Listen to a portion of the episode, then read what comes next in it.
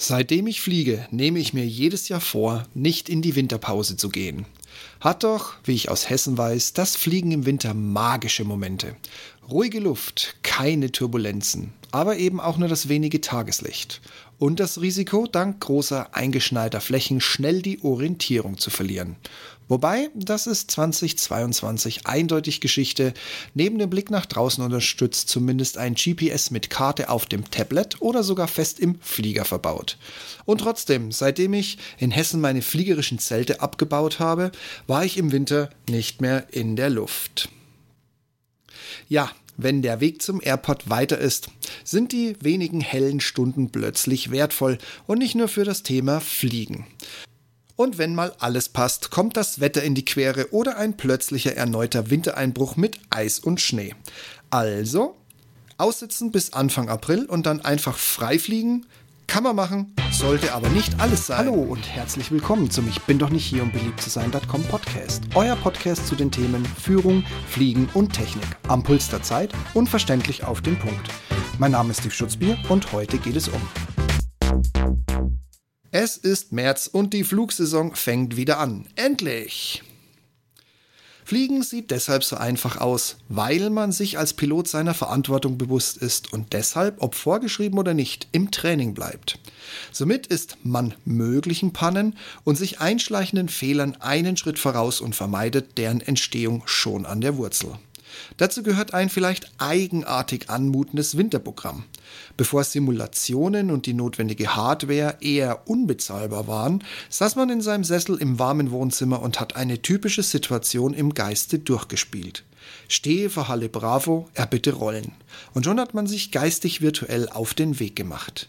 Dann der Abflug. Klappen gesetzt wie vom Verein vorgesehen, korrekte Geschwindigkeit für den Liftoff, Platzrunde grob im Kopf, bei der Landung die Geduld zum Ausschweben mitgebracht oder bei kurzer Piste ein Randschleppen an den Pistenanfang oder eine perfekte Punktlandung durchgeführt.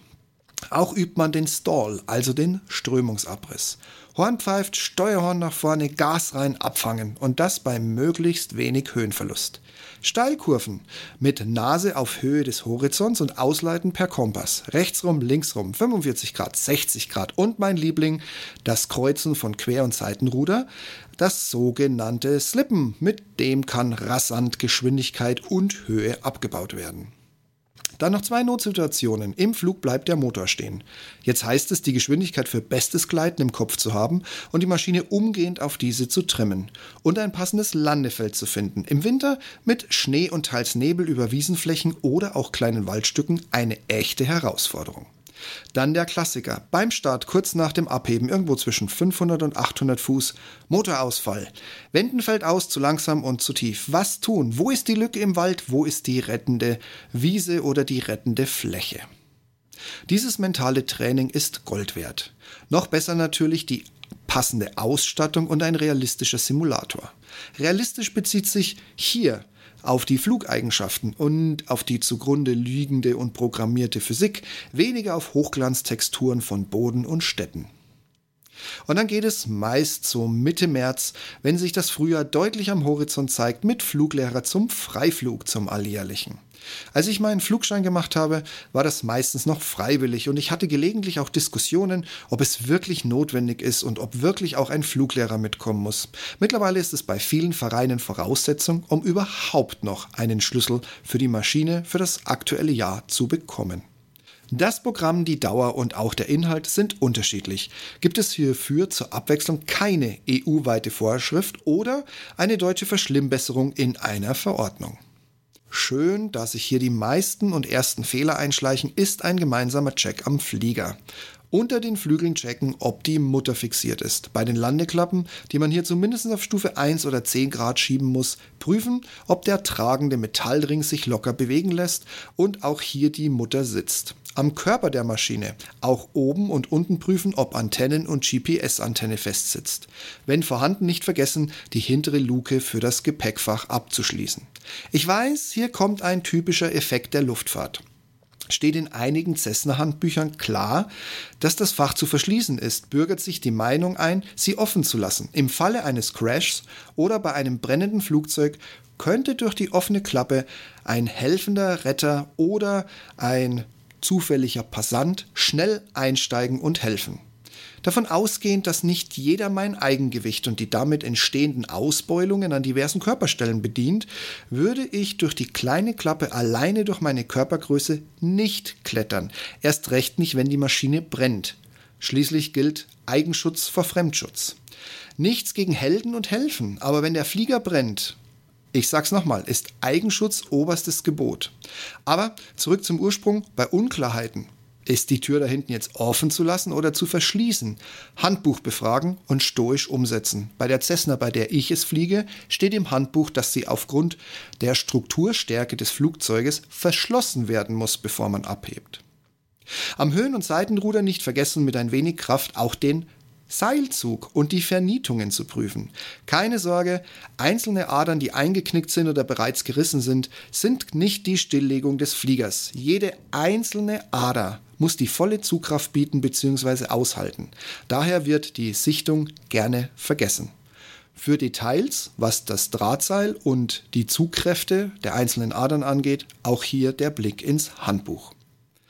Und dann die Eigenheiten des Fliegers kennen. Verstellprop, Dieselmaschine, vielleicht sogar ein Einfahrfahrwerk. Wo kann ich den Stand von Kühlflüssigkeiten ersehen? Muss er blau, grün oder gelb sein? Was ist, wenn ich rote Flecken vor der Maschine auf dem Betonboden finde? Was ist das für ein Zeichen? Ist die Maschine IFA-tauglich und hat eine Enteisungsanlage? Was muss ich, selbst wenn ich nicht nach Instrumentenflugregeln fliegen darf und daher eben nicht durch Wolken fliegen darf und die Anlage auch nicht brauche, was muss ich prüfen oder eben wissen, falls ich sie im Flug probeweise nutzen möchte? Und zu guter Letzt oder auch ein weiterer Punkt besser gesagt. Bin ich noch fit im Funk? Habe ich das letzte NFL dazu studiert? Da auch in Deutschland wohl beginnt im Jahr 2022 die Flugleiterpflicht an kleinen Plätzen ein Ende findet, wie setze ich einen Blindruf ab? Was gilt für meinen Flugplatz? Und ist es endlich das Jahr, in dem ich mit Englisch im Funk durchgehend beginne? Kenne ich die wichtigen Sprechgruppen hierzu? Wie oft hört man plötzlich Gestammel, weil die Sprechgruppe fehlt und nun die seit 20 Jahren nicht mehr benötigten touristischen Englischkenntnisse die Situation retten sollen? Was hat sich auf meinem Flugfeld getan? Magnetismus ist ein Schwein. Es sorgt je nach Lage dafür, dass sich bei uns in Deutschland über den Daumen gepeilt, alle fünf, alle sieben, alle zehn Jahre, je nachdem, wo man ist, auch mal die Ausrichtung der Bahn ändert. Wer dann immer noch auf der 2.7 startet und landet, sorgt für Verwirrung bei Fremden im An- und Abflug und auch bei weiteren Fliegern in der Platzrunde und, wenn vorhanden, beim Flugleiter, die alle sofort feststellen, dass du die Professionalität vermissen lässt. Wenn du lange Pause gemacht hast, solltest du mit deinem Fluglehrer vereinbaren, die Platzrunden und die diversen Landeübungen zuerst zu machen. Das kann, je nachdem, was an Wissen und Augenmaß noch da ist, auch mal zehn Landungen dauern, bis du dich freigeflogen hast. Dann ist der Flugtag für dich heute ein wenig im Schweiß gebadet, definitiv auch schon vorbei. Wenn das schneller geht, geht's jetzt raus. Erstmal die Maschine gerade halten, kein Sinken, du steigst ins korrekte Pedal, Meistens wird eine VOA auf Kurs angepeilt und mit möglichst wenig Abweichung angeflogen. Nochmal zurechtfinden. Ist das vor mir Stadt X? War hier nicht ein FFH-Gebiet? Bin ich schon über die 2200 Fuß hinaus? Oder wohin weiche ich jetzt auf die Schnelle noch aus? Dann kommen Abfangen, Stall und Steilkurven. Gängige Standardverfahren, die aber an sich Anwendung finden, wenn etwas nicht rund läuft oder sich ein Notfall anbahnt. Da müssen Handgriffe vollautomatisch sitzen, ein- und ausleiten, passen und ein Vollkreis korrekt nach 360 Grad enden. Apropos, wann läuft der Whisky-Kompass nach oder vor? Wie war das mit Ost-West und was macht er auf Nord-Süd-Kurs? Kenne ich die Toleranzen meiner Geräte? Der Höhenmesser arbeitet korrekt bei bis zu 300 Fuß Abweichung nach oben und oder unten. Ist es daher clever, wenn ich mich bis auf 50 Fuß an die Grenze einer Kontrollzone ranhänge? Und wie war das gleich wieder mit den Merksätzen? Im Winter sind alle Berge höher. Was wollte ich mir damit sagen? Von hoch ins Tief geht's schief. Ah, was war da gleich wieder? Ah, wie war es mit Nachtflug oder Alpeneinweisung? Hast du das noch drauf nach deiner Pause? Und nicht vergessen, wenn dein Fluglehrer total von dir und deiner Leistung begeistert ist, lass dich nicht unter drei Platzrunden verhandeln. Dann hast du die 90-Tage-Regelung und was war das gleich wieder? Gleich mit abgedeckt und kannst ab sofort Passagiere legal mitnehmen. Aber nicht vergessen, für NVFR ist mindestens eine Landung bei Nacht mit all ihren Komplikationen von einem offenen Platz über Flugplan und BZF1 oder AZF und dem Heimflug zu einer idealerweise offenen und nicht schon unter teurer PPR arbeitenden Flugplatzkiste hilfreich. Und dank der einen Landung gilt es für dich dann auch wieder weitere 90 Tage. Jetzt darfst du mit Passagieren bei Nacht fliegen. Wenn das alles sitzt, kommt noch ein weiterer Block. Was will ich dieses Jahr lernen? Steige ich von einer Cessna, dem klassischen Hoch, nein, korrekterweise ist es ja ein Schulterdecker, auf einen Tiefdecker um? Greife ich, wenn ich es noch nicht gemacht habe, die Nachtausflugbildung an, um mögliche Streckenflüge, die auch mal unerwartet in die Nacht gehen könnten, auf der sicheren Seite zu sein? Oder gehe ich den Schritt weiter, Instrumentenflugausbildung? Oder wird es Zeit für ein englisches Sprechfunkzeugnis? Ihr seht schon, da steckt Aufwand drin. Und hier darf nicht geschludert oder mit kannste noch abgekürzt werden. Der alte Spruch, wenn was schief geht, kann man oben nicht rechts ranfahren, sollte ein Spruch bleiben und nicht in der Praxis dann auch noch ohne Fluglehrer und ohne Übung ausprobiert werden und demnächst deinen Grabstein ziehen. Dann wünsche ich euch einen guten Start ins neue Fliegerjahr und vergesst nicht, das GPS braucht eine neue Karte. Zur Sicherheit sollte auch die ICAO-Karte der DFS auf Papier als Backup mit ins Cockpit. Jetzt habe ich mich zwischen auf und als tatsächlich selbst überholt, aber Glaubt mir eins, so eine Papierkarte, wenn so ein GPS mal plötzlich ausfällt und du sitzt plötzlich ganz allein im Cockpit, ist echt Gold wert. Und nie vergessen, FIS ist dein bester Freund. Und übrigens Papierkarte, guckt vorher zu Hause in Ruhe drauf, was sich wo geändert hat, damit du nicht erst nach dem Abflug feststellst, dass du gerade ein Problem hast.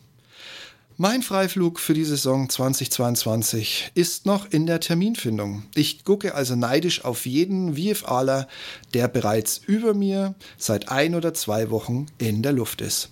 Ich wünsche euch alle viele schöne Flüge, Blue Skies und Happy Landings. Und demnächst bin ich auch wieder mit dabei. Das war's zum Thema Fliegen für heute. Macht's gut, bleibt gesund, passt auf euch auf und bis zum nächsten Mal.